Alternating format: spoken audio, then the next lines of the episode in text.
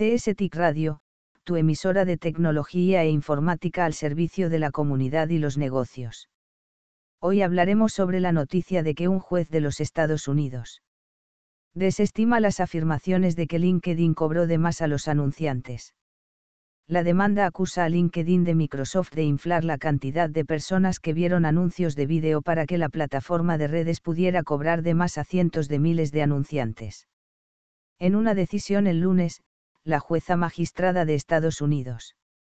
Susan Van Keulen dijo que, si bien algunas declaraciones de LinkedIn pueden haber sido engañosas, los demandantes no demostraron que sus recursos legales eran inadecuados antes de presentar una demanda en virtud de dos leyes de California que solo ofrecían un alivio equitativo, como la restitución.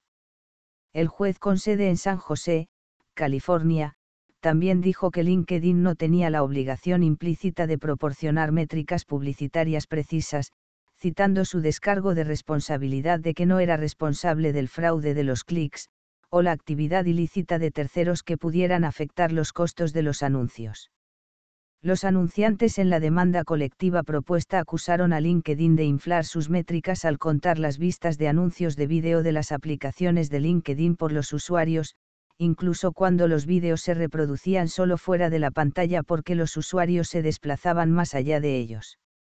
La demanda comenzó después de que LinkedIn dijera en noviembre de 2020 que sus ingenieros habían solucionado errores de software que pueden haber provocado más de 418.000 sobrecargos, la mayoría por debajo de los 25 dólares.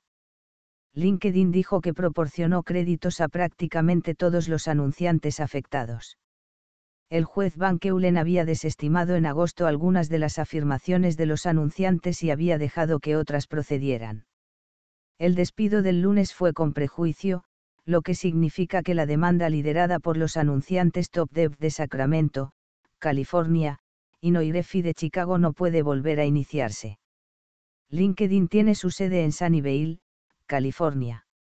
Los abogados de los anunciantes no respondieron de inmediato el martes a las solicitudes de comentarios. LinkedIn y sus abogados no respondieron de inmediato a solicitudes similares.